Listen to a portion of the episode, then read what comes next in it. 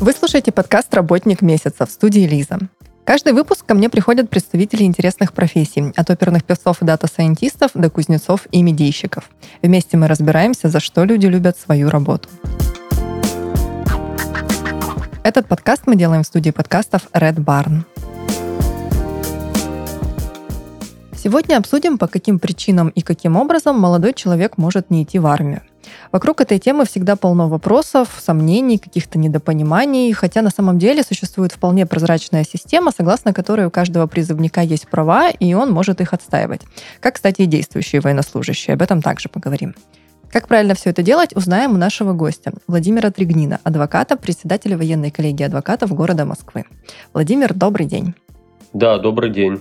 Чем занимается военная коллегия адвокатов? Расскажите в целом. Э, Военная коллегия адвокатов – это адвокатское образование. Что такое адвокатское образование? Это организация, где осуществляют свою профессиональную деятельность адвокаты. А Адвокаты – это, как известно, профессиональные юристы, сдают обязательно экзамен на статус адвоката, то есть бывает просто юрист, имеющий высшее образование, а бывает адвокат – это тот, кто сдал квалификационные экзамены и подтвердил то, что имеет определенные знания в этой сфере и может профессионально защищать права граждан в суде или в каких-то других сферах. Вот э, военная коллегия адвокатов – это организация, где осуществляют деятельность адвоката, который профессионально оказывает помощь военнослужащим, а, сотрудникам правоохранительных органов, гражданам, подлежащим призыву на военную службу и в том числе гражданам, уже не подлежащим призыву на военную службу. Вот чем занимается наша организация. Угу. А чем там занимаетесь именно вы? А, я руководитель организации. А, то есть председатель военной коллегии адвокатов, или, как сейчас модно говорить, еще управляющий партнер. Ну и фактически, помимо адвокатской деятельности, которой я активно занимаюсь, представляю интересы в судах, я вот эту самую деятельность координирую. То есть юридическая практика, а ведение этой практики, стандарты качества этой практики – это то, э, зачем я слежу и что я непосредственно контролирую, чем я занимаюсь. А чего больше? Работы вот э, такой технической, именно а, направленной на сферу деятельности компании или административной, руководящей? Ну, вы знаете, административная работа, она минимум занимает времени. Э, такого понятия, как текучки кадров или то, что кого-то надо обучать, там постоянно контролировать и так далее, такого, наверное, нет. И хорошо, что нет. И, наверное, не может такого быть в коллегии. Поэтому все-таки основная работа – это юридическая практика, которая состоит в том, чтобы консультировать граждан, которые обращаются за юридической помощью, и непосредственно, чтобы оказывать помощь э, данным гражданам в суде. Э, помощь может быть лично оказывается, да, представляем интересы в судах. Помощь оказывается удаленно, это когда мы работаем с регионами. Хорошо, что сейчас есть такая опция, как видеоконференц-связь, и адвокат, он может представлять интересы гражданина ну, фактически практически на всей территории Российской Федерации. А как вы в эту сферу пришли?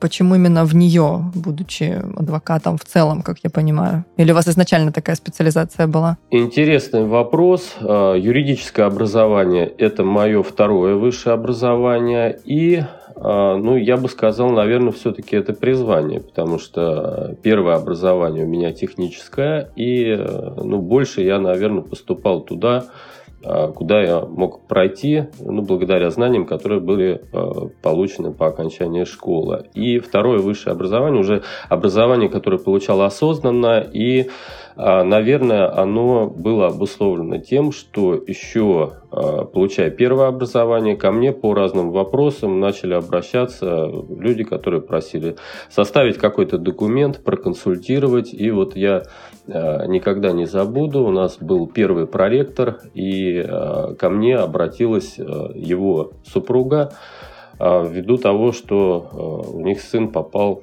ну, в нехорошую ситуацию. То есть обо мне уже знали, что я могу составить, имею какие-то познания, могу составить какой-то документ. Там была достаточно тяжелая ситуация, обращались в Европейский суд по правам человека. Это были, было начало нулевых, 2000-е года. И после этого я продолжил уже получать образование, именно высшее юридическое образование. А первый судебный опыт, это у меня фактически был связан, ну, возможно сказать, я начал с практики, да, как сейчас обычно бывает, гражданин сначала поступает, а потом проходит практику. А я сначала проходил практику, а потом закреплял знания уже обучаясь, получая высшее образование. А что вам так нравится в вашей работе? Вот вы так говорите вдохновенно. Что самое интересное, самое классное? А, вы знаете, вот есть такое чувство, вы это чувство наверняка знаете, то есть когда вы достигаете какую-то планку, то есть вы себе ставили задачу, вы эту задачу решили, а, ну, чтобы было всем понятно, а, и в том числе молодым людям, в первую очередь, которые будут слушать, сдача экзамена, сдача сложного экзамена на сессии в ВУЗе, то есть вы сдаете экзамен, вы его сдали, вы его сдаете на отлично. А еще э, больше вдохновления, это когда вы все экзамены сдали на отлично, вот это чувство вдохновения. Да, и чтобы потом это чувство поймать, нужно обязательно все экзамены потом нужно сдавать на отлично, потому что если один на четыре сдашь, уже чувство будет не такое. И когда э, ты отстаиваешь право в суде, э, когда выигрываешь дело, вот, наверное, я ловлю то же самое чувство, которое когда-то э, у меня получалось почувствовать, когда я э, сдавал экзамен или сдавал сессию на отлично. А еще лучше, когда действительно права человека были нарушены, когда он, может быть, потерпел поражение где-то э, в районных судах, в вышестоящих судах, и когда Верховный суд говорит «нет», ваши права были нарушены, и нужно принять другое решение. То есть такая практика тоже есть, и вот, вот это э, дает большое а, удовольствие от твоей работы, и поэтому тебе нравится отстаивать права, а, защищать права, и самое главное, чтобы тебя слышали судебные органы, чтобы они принимали решение, то, которое ты считаешь необходимым и которое соответствует все-таки закону. Чем адвокатская практика в этой сфере принципиально отличается от любой другой? Ну, везде есть какие-то особенности.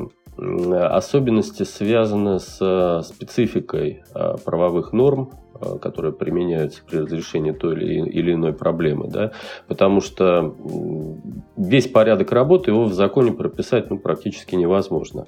Поэтому существует практика. Конечно, нужно знать, что говорит об этом правовая норма, но не менее важно знать, как право применения будет складываться вот здесь, в практической сфере. И, наверное, любой адвокат, это хорошо, если адвокат специализируется в какой-либо сфере, знает, как э, идет право применения применения, знает практику и может каким-то образом добиться э, положительного результата э, гораздо меньшими усилиями, потому что можно добиться результата путем длительных судебных разбирательств, которые могут длиться годами, а, а можно добиться гораздо быстрее путем каких-то несложных э, там, заявлений, обращений, консультаций. И поэтому мы всегда говорим, что, ребята, обращайтесь за э, помощью к адвокату, к специалисту, к специалисту заранее. То есть заранее получите консультацию, а потом уже действуйте. А не так, вы сначала действуете, возможно, обращайтесь к кому-то, к неспециалистам, которые как это говорят, наломают дров, и потом вот вы обратились наконец к профессионалу, и приходится все это, как говорится, разгребать. А кто именно к вам обращается? Ну, понятно, что это преимущественно призывники, их родители, но если как-то сузить этот портрет и вот Э, более конкретно представить определенного человека, какой он, почему он приходит к вам? Выделить какую-то отдельную категорию можно, и, наверное, эта категория обращения в данный момент по рекомендации, потому что, еще раз, мы работаем с 2004 года, э, достаточно многим гражданам мы э, оказали реальную помощь, и когда звонят или звонят в коллегию, или звонят напрямую мне, или пишут сообщения, очень часто, да, онлайн-сообщения, онлайн-записи, запись. А это клиенты, которые идут, обращаются к нам по рекомендации. Портрет какой-то среднестатистического клиента, ну, наверное, да, наверное, бессмысленно это делать, и нельзя это сделать, потому что мы при оказании помощи стараемся вести максимально открытую политику. А консультация у нас по... Ну, сначала это были вопросы призыва, а сейчас это практически все вопросы, по которым мы оказываем правовую помощь, они бесплатны. То есть адвокат сначала а, изучает документацию, изучает ситуацию доверителя, У нас клиенты в адвокатской деятельности называются доверители, потому что они нам доверяют а, доверительные отношения. Это особенность вот именно адвокатской деятельности. И если мы а, можем помочь на какой-то стадии да, решить проблему, то мы уже оформляем соглашение, так называемое, между адвокатом и доверителем и оказываем юридическую помощь. То есть консультации бесплатные, и за консультациями обращаются практически все граждане, которые там, бабушки, дедушки, мамы, папы, студенты, школьники, ну, понятное дело, школьники, как правило, сами не обращаются, и а, мы отдельно, да, наверное, с вами этот вопрос э, коснемся этого вопроса тоже. Недостаточно знаний в юридической сфере у школьников. Если школьник, это либо мама, либо папа, либо бабушка. Но студенты уже обращаются самостоятельно, и мы как-то с ними проводим какую-то работу. Ну вот давайте прямо сейчас это обсудим. А, в принципе, люди, которые приходят, э, будь то непосредственно те, кому будет оказана услуга, или их родственники, они хоть как-то теоретически подкованы, или все же чаще с полным незнанием каким-то обращаются? Вы знаете, часто они не подкованы, и э, хотя теория государства и права, если я не ошибаюсь, так это называется в школе, она имеет место, присутствует, но тем не менее в вопросах воинской обязанности, военной службы, если мы говорим, ну, студенты, школьники, это, конечно же, воинская обязанность, они подлежат постановке на воинский учет, потом направлению на мероприятия, связанные с призывом. Они в этом не подкованы, потому что информацию им взять неоткуда. И мы а, до пандемии вот проводили совместные мероприятия Центра патриотического воспитания города Москвы. А, ну, буквально выезжали в школы или проводили лекции с участием заместителей директоров школ по безопасности, это преподаватели ОБЖ, как правило, которым преподавали такую ну, небольшую, скажем так, теорию, касающуюся Э, прав граждан, подлежащих призыву на военную службу, это правовые основы воинской обязанности военной службы. То есть мы рассказывали, кто подлежит постановке на воинский учет, э, как проводится постановка, как проходит заседание призывной комиссии, э, какие права на отсрочку есть у граждан согласно закону, потому что в законе достаточно много отсрочек, не все граждане об этом знают. И самое важное – это ответственность за уклонение от призыва, что нельзя ни в коем случае делать, чтобы данная ответственность не наступила а Речь может идти как об ответственности за уклонение от призыва на военную службу, так может речь и за коррупционные правонарушения, потому что ни, для кого не секрет, что за последние э, несколько лет и по Московской области, и по Москве много было задержано э, сотрудников военкоматов, которые скажем так, незаконную оказывали помощь в получении военных билетов. Ну, излишне даже говорить, что военные билеты при этом были изъяты, и э, молодые люди попали, как говорится, снова на комиссию в военкомат. То есть те билеты, которые были выданы незаконно. Поэтому граждане знают о своих правах недостаточно. В школе об этом не рассказывают. Хотя знать, конечно же, о правах нужно. Если гражданин специально не готовится к призыву на военную службу, специально не изучает теорию. И здесь тоже очень важно, а, когда молодой человек выходит в интернет, начинает искать помощь призывникам, можно очень легко нарваться на мошенников, которые предлагают Э, гарантии в получении военного билета. Хотя таких гарантий дать по понятным причинам нельзя, но тем не менее дают. И берут деньги, и потом исчезают, и вот молодой человек попадает в неприятную ситуацию. Хотя часто молодой человек и так имеет право на отсрочку, и так имеет право на освобождение от призыва, и тут не нужно никакой коррупции, как говорится. Вот мы подобрались к сакраментальному самому вопросу. А, все ли могут получить военный билет или отсрочку? Или не все? Ну, вот, э, Елизавета, смотрите, давайте с вами начнем с отсрочки. Э, я считаю все-таки, что все могут получить отсрочку. Для этого достаточно, чтобы у молодого человека было желание э, и чтобы у молодого человека были возможности, а возможности заключаются в том, чтобы он мог длительное время учиться. Вот оканчивает школу молодой человек, ему исполняется 18 лет, ему э, дается, во-первых, отсрочка для окончания школы, она дается в любом случае. И это не съедает никакую ни первую, ни вторую отсрочки и так далее. То есть отсрочку для окончания школы, если 18 лет исполняется в школе, молодой человек имеет право, э, если он не превысил нормативный срок обучения, не остался на второй год, имеет право завершить и получить эту отсрочку. Следующую отсрочку ему дают для поступления. Отсрочка для поступления в ВУЗ. Э, для этого достаточно сдать ЕГЭ и набрать минимальный балл. Но, как правило, военные комиссии комиссариат, хотя призыв идет весенне-летний до 15 июля, молодых людей уже даже не вызывают в военкомат, ну, потому что все знают, что вопрос о призыве будет решаться после 1 октября. Поступит молодой человек, не поступит. Здесь следующая отсрочка. А, здесь есть какие варианты? А, это бакалавриат, то есть молодой человек поступает учиться на бакалавра и потом продолжает обучение в магистратуре. Это наиболее распространенная ситуация. Фактически везде сейчас бакалавриат, магистратура. То есть бакалавриат 4 года, считаем, да, плюс 4, 18 плюс 4. И магистратура 2 года, а, то есть еще плюс 2 года.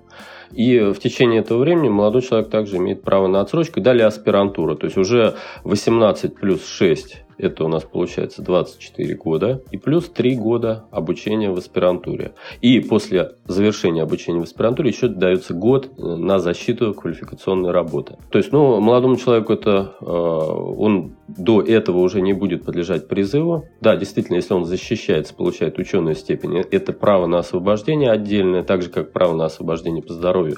Но если молодой человек обучается, закончил вот он 24 года получения высшего образования квалификации, квалификации магистр, поступил в аспирантуру 3 года, и все, ему уже 27 лет исполняется. Поэтому вот, пожалуйста, отсрочка. Любой молодой человек, кто готов учиться, и у любого молодого человека, если есть родители, которые готовы его содержать, то вот это дает возможность получить отсрочку. Поэтому все абсолютно имеют право на отсрочку. А что касается состояния здоровья, теперь перейдем к освобождению. Ну, я не говорю уже о других основаниях для отсрочки, то есть если один из родителей молодого человека, родителей, э, нуждается в постоянном постороннем уходе, является то есть инвалидом первой группы. В данном случае молодой человек получает справку о том, что родитель нуждается в постоянном постороннем уходе и дается отсрочка.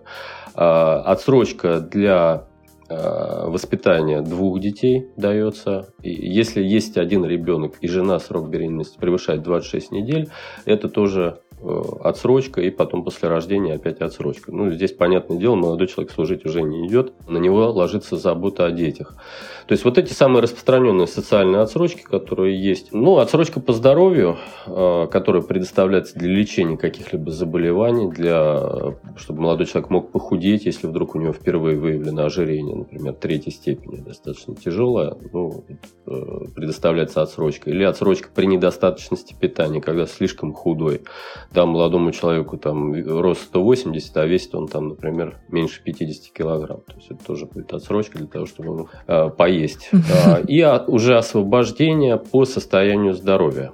Для выявления показаний для этого освобождения, это как могут быть тяжелые заболевания какие-то, хронические, язвенные болезни, там, например, а, так и могут быть заболевания, которые связаны, вот в военкомате врачи считают, что это анатомическое строение такое, и достаточно сложно получить освобождение по такому заболеванию, но тем не менее плоскостопие третьей степени если у молодого человека есть. И оно достаточно часто у молодых людей встречается, причем они об этом не знали, но вот после консультации, после прохождения небольших обследований выявилась плоскостопия третьей степени, и молодой человек может получить освобождение от призыва. То есть э, я так скажу, что по состоянию здоровья далеко не все могут получить освобождение от призыва, но, как говорят врачи, нет здоровых, есть недообследованные. Поэтому если Э, при обследовании все-таки уделить какое-то внимание этому. Э, дело в том, еще на что нужно тоже обратить внимание, что обследованием желательно, чтобы руководил, контролировал врач, который имеет познание в области военно-врачебной экспертизы. Потому что категорию годности э, к военной службе, то есть то, может человек служить или не может по категории, там бывают А, Б, В, Г, Д категории годности, определяет врач, который проходит специальные курсы повышения квалификации. Там минимум обучения, э, длительность обучения 144 часа. И вот по результатам вот этих курсов он э, получает сертификат. То есть это не каждый врач может э, определить категорию годности, а тот врач, который, ну, э, может быть, определить может примерно большинство врачей, но именно врач, который прошел курсы, он может это сделать грамотно в соответствии Э, там есть специальный нормативный документ, это расписание болезней. Правильно ли понимаю, что если у молодого человека нет каких-то очевидных, назовем это, противопоказаний относительно того, что ему предстоит пойти в армию, а, все же можно попробовать обследоваться более пристально, и, возможно, найдутся какие-то еще, вскроются какие-то еще детали, которые вот позволят ему этого не делать? Однако, если они не вскроются естественным путем, то ну, других вариантов нет. Служить он все-таки пойдет. А, правильно понимаете. А, мы вот это обследование называем скрининг.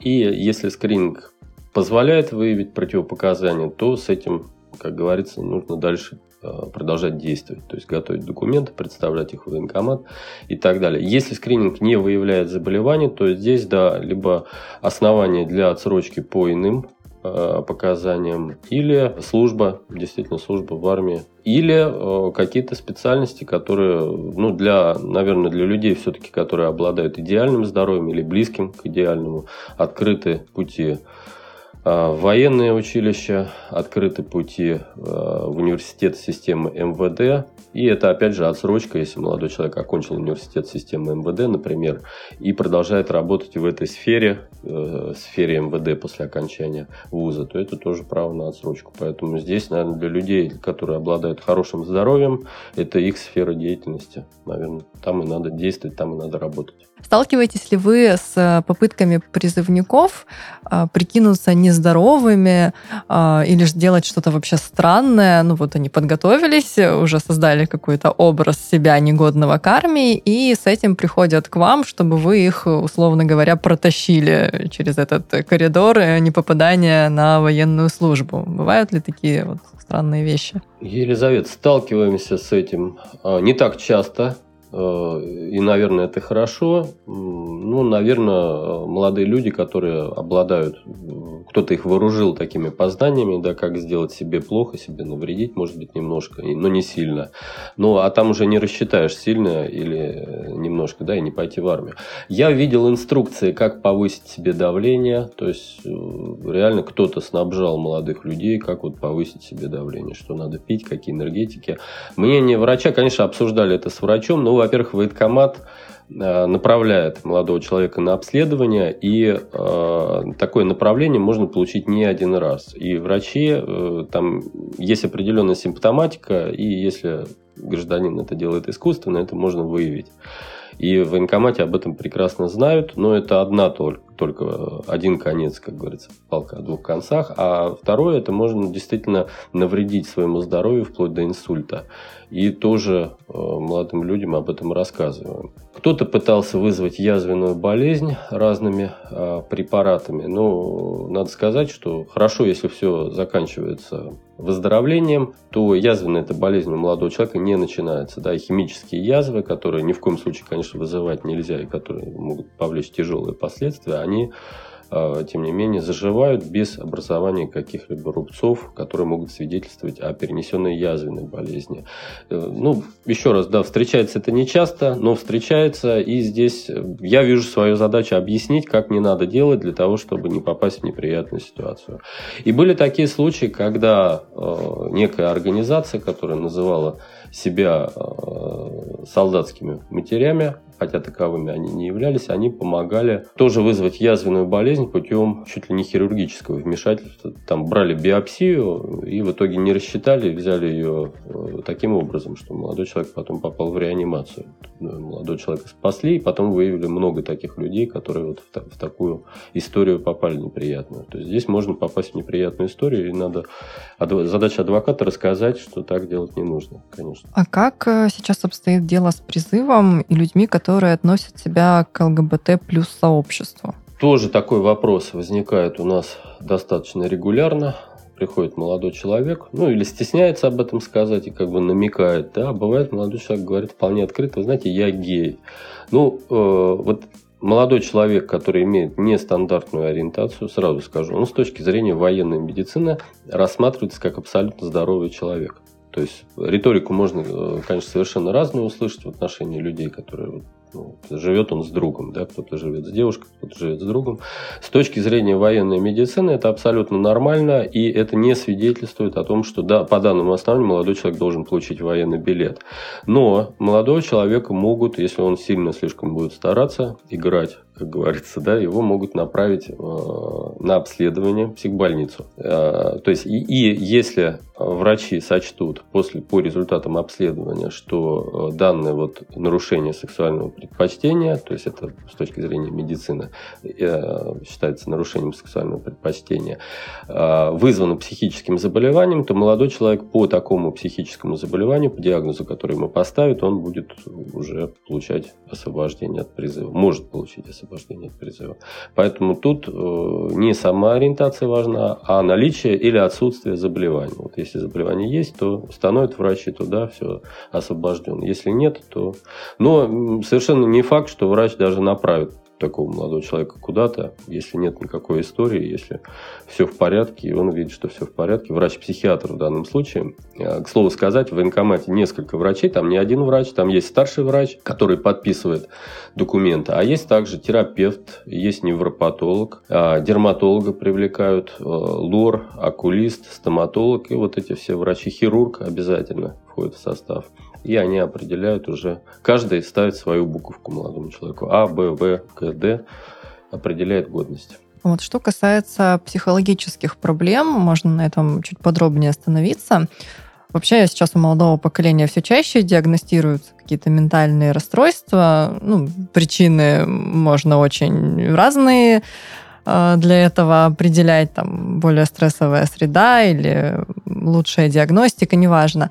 А, но если в целом а, вот в разрезе да, нашей тематики, Какие ментальные проблемы могут стать причиной для статуса негоден? Действительно, такие проблемы есть. А, таких проблем сейчас стало больше. Я думаю, вряд ли это обусловлено там, ну, может быть частично обусловлено и стрессовыми ситуациями, в которые попадают молодые люди, и тем объемом информации, с которым им приходится работать, сталкиваться там и так далее.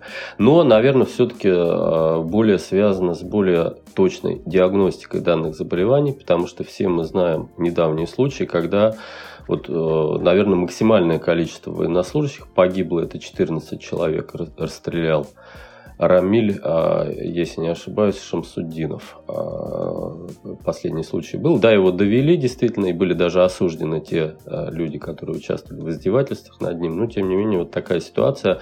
И ситуация вызвана, конечно же, в том числе, что врач, который проводил освидетельствование, он ну, все-таки не доглядел. Да, и можно давать человеку оружие или нельзя давать, это большой вопрос. И какие расстройства? А здесь, Елизавета, даже скажу, что это не расстройство, а, например, плохое настроение. Вот есть такое понятие. Мы общались с психиатрами на этот счет и консультируемся регулярно тоже. И вот психиатр приводит пример. В армии это называется тоска по дому.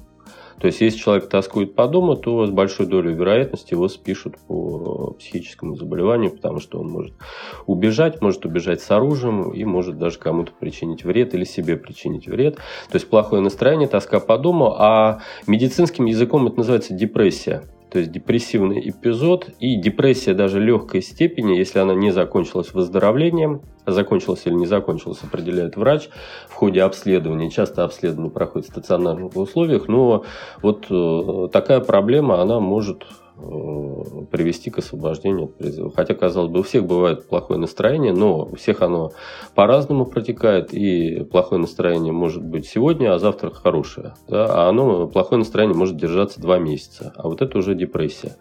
И вот задача врача, врача-психиатра, который также входит в состав врачей-специалистов в военкомате, это провести освидетельствование, определить, отделить. Если вот эти ментальные проблемы, как вы сказали, которые влекут освобождение, с которыми э, они не то что влекут освобождение, а такому человеку оружие доверять э, с высокой долей вероятности нельзя. То есть здесь не нужно подвергать в первую очередь опасности других молодых людей, которые проходят службу, которые тоже несут службу с оружием и э, может быть какой-то конфликт, а, и, или может это оружие взять и убежать на гражданку, да, захотеть домой и так далее.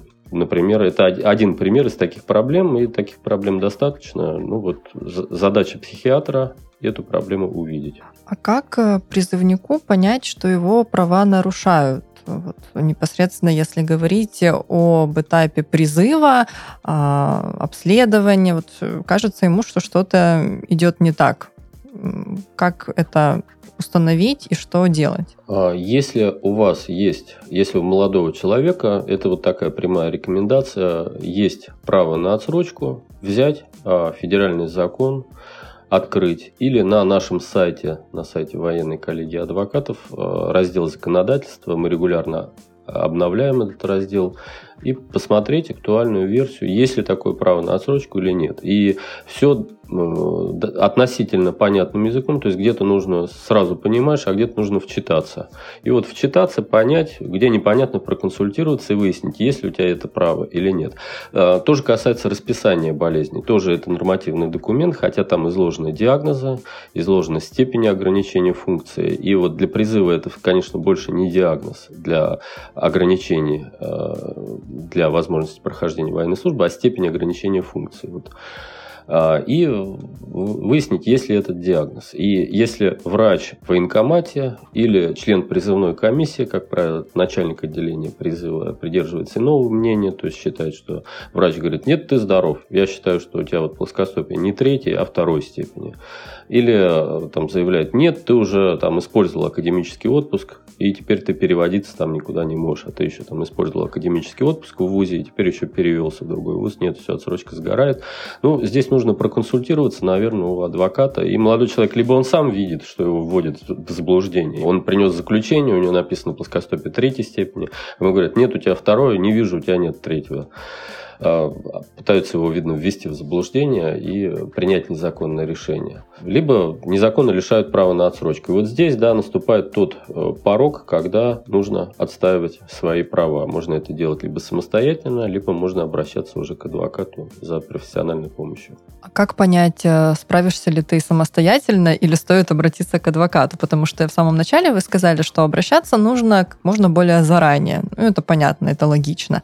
Но, тем не менее, призывник может не совсем компетентно оценить эти перспективы, посчитав, что справится сам. Вот как это выяснить? Да, Елизавета, совершенно верно. Ну, вот именно для этого я считаю здесь ценная информация, я об этом сказал, э, то, что возможность получить консультацию бесплатно, разъяснение по правовым вопросам. То есть, э, в любом случае, это мнение тоже, и мы часто спорим там с теми же членами призывной комиссии, если это юрист, помощник военного комиссара по правовой работе, это в суде, он считает, что права на отсрочку нету, мы считаем, что есть. И я говорю, ну хорошо, суд нас рассудит, уже суд поставит точку. То есть у каждого свое мнение, но тем не менее мнение специалиста может быть одного адвоката, а может быть даже и не одного, тем более если это бесплатно, возможность получить эту консультацию, почему бы такой возможностью не воспользоваться и получить вот это мнение, собрать и понять, а, нарушаются права или не нарушаются, или изучать закон самому. То есть открывать закон, смотреть, изучать форумы, изучать там, сайты какие-то, где такая информация есть, и сделать примерно вывод самостоятельно об этом. Давайте на конкретном, но гипотетическом примере. А, вот приходит к вам призывник и говорит, что пришла повестка, думает он, что не годен, так ему кажется, по каким-то его личным ощущениям и, может быть, э, ранее проводившимся обследованием, но пока что еще э, до дела не дошло он еще не вступил в процесс вот этого призыва. А что вы делаете, как его проводите по разным этапам? Ну, во-первых, мы заполняем небольшую анкетку. Э, по результатам этой анкеты мы делаем вывод, есть ли у него основания для отсрочки или основания для освобождения от призыва. Изучаем документы. Если необходимо, благо сейчас есть разные средства связи, мессенджеры, WhatsApp и так далее, а, привлекаем врача-специалиста. То есть кому оперативно можно это все показать а, для того, чтобы можно было сделать вывод. Есть ли основания, как дальше делать, как дальше проблему решать, и есть ли она проблема это вообще. А, и организуем скрининг то есть э, даем рекомендации, где можно пройти обследование, какие обследования нужно пройти по согласованию с медицинским специалистом, который имеет познание и который поможет данные выводы сделать. Вот это вот начало нашей работы. А есть ли какие-то гарантии в том смысле, если человека выявятся противопоказания, опять повторно назовем это так, к э, службе военной, а, что он не пойдет служить. Или же все-таки даже несмотря на то, что могут быть какие-то диагностированы вот такие вещи, его могут забрать?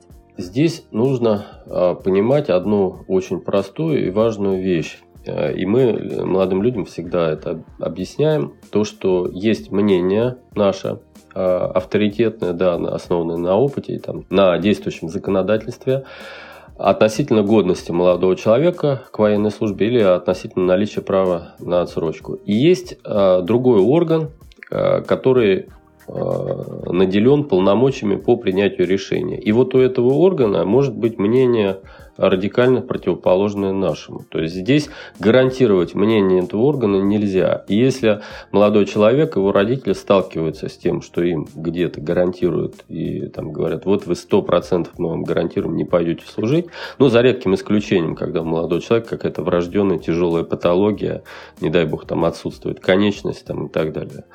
А, в данном случае даже инвалид может заочно освидетельствоваться, то есть ему не обязательно в военкомат ходить.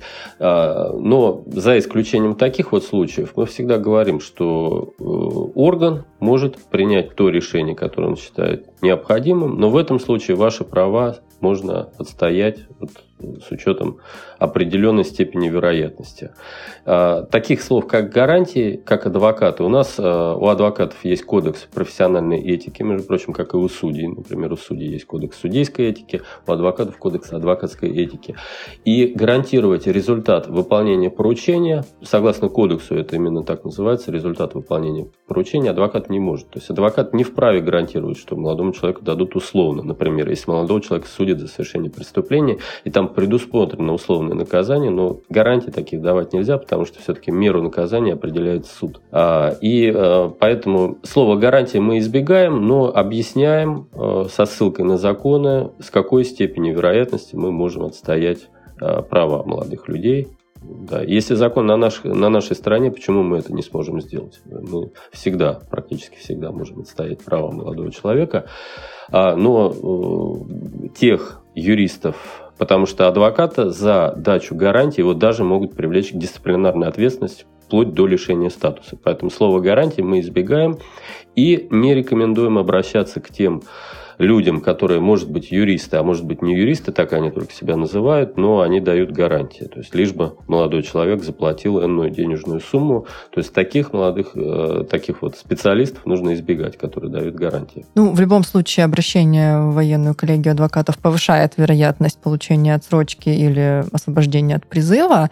Соответственно, это логично сделать, если очень не хочется идти в армию или есть какие-то явные предпосылки к тому, чтобы не идти и как бы хочется как-то более точно для себя это определить. Ну и как минимум получить консультацию. Получить консультацию нас, э, как специалистов, как компетентных в этой сфере юристов, которые могут дать практические рекомендации, основанные на законе.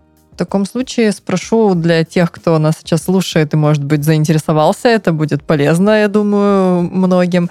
А сколько это стоит вообще? Правовая помощь, она, э, ну, консультация, она, как я говорил, может э, стоить э, бесплатно, то есть она проводится бесплатно, первая консультация. А далее помощь, которая связана с представлением интересов. А представления интересов могут быть в военкомате, представление интересов в суде, какая-то правовая помощь может быть связана с привлечением специалиста. Это где-то от 50 до 150 тысяч рублей. А, тяжелые какие-то случаи, где необходимо назначать экспертизу, а, длительные судебные процессы, то есть эта стоимость определяется индивидуально в зависимости от ситуации. Это цены я назвал для Москвы сейчас. А если это не Москва, если это регионы, то есть мы в данном случае гибко подходим к вопросам. И, э, конечно, важный момент – это личное участие адвоката, то есть может адвокат лично, и необходимо ли в данном случае выезжать, представлять интерес или нет. Это тоже влияет на стоимость. Давайте в заключение обсудим э, еще права и возможности а, действующих военнослужащих. В каких случаях может быть необходима им ваша помощь и как именно вы можете помочь? Права действующих военнослужащих и э, часто пересекаются с правами сотрудников правоохранительных органов. Ну, в первую очередь, наверное, и большинство обращений по э, данному вопросу происходит к нам. Это право на жилье, то есть право на жилье после прохождения а, службы. А, вопрос, связанный с накопительной ипотечной системой, то есть э, такая система, она дает возможность военнослужащим получить а, жилое помещение, получить отдельную квартиру, причем ипотеку выплачивает государство с недавних пор такая, ну как с недавних, уже более 10 лет, но тем не менее, вот до 2000 года, я вам так скажу, до 2010 года получить жилье военнослужащему, который имеет все а, для этого основания и прошел необходимый период военной службы в городе Москве или под Москвой можно было только через суд. То есть как бы право есть, а возможность его реализации она затруднена.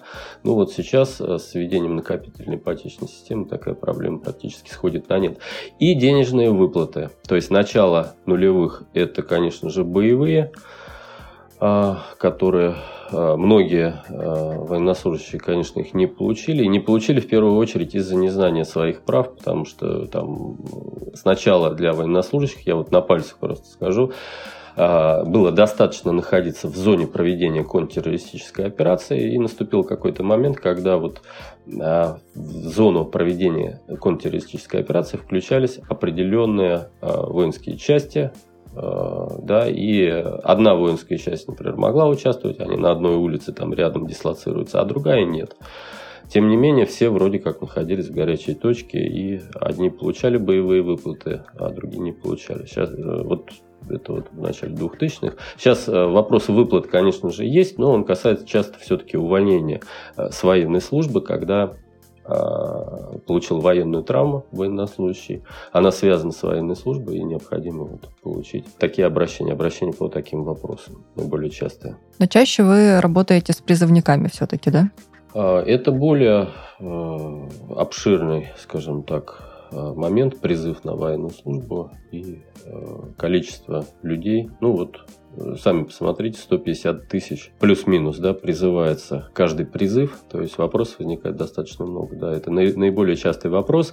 И отдельный сейчас момент касается молодых людей, которые не прошли военную службу до 27 лет и не имели права на отсрочку от призыва на военную службу. И причем ситуация парадоксально складывается следующим образом, что этот момент касается молодых людей, которые проходили, например, службу в полиции. То есть молодой человек закончил колледж милиции, поступил в полицию, он более 10 лет служит в полиции, а потом оказывается, что он не прошел военную службу, не имея законных оснований.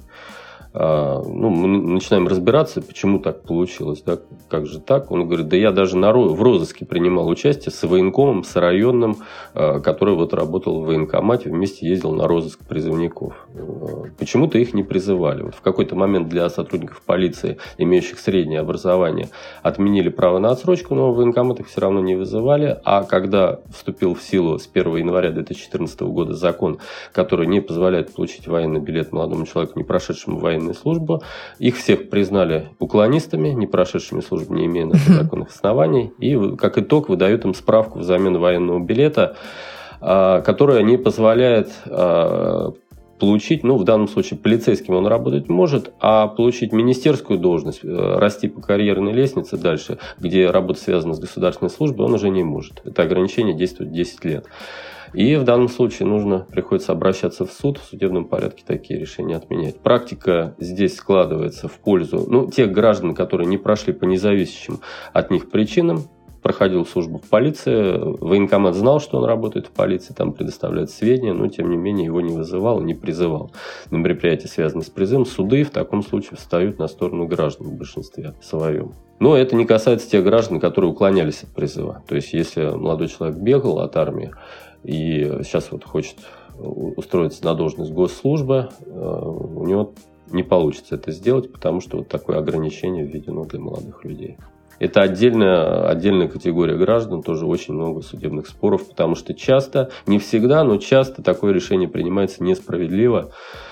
Э, военкомат сам по каким-то причинам, вот, например, полиция явный пример не вызывал, но считает потом уклонистами их. Ну что ж, мы сегодня узнали, что есть достаточно много разных причин на получение отсрочки или освобождения от военной службы, но надо знать свои права, а, четко понимать, как их защитить, как их отстоять, а в случае, если кажется это слишком сложным, то, наверное, проще, логичнее и надежнее обратиться к людям, которые знают, как это делается точно. Как раз-таки об этом мы побеседовали с Владимиром Тригниным, адвокатом, председателем военной коллегии адвокатов города Москвы. Владимир, большое спасибо. Елизавета, большое спасибо. Приятно было с вами пообщаться. Всем спасибо. Пока.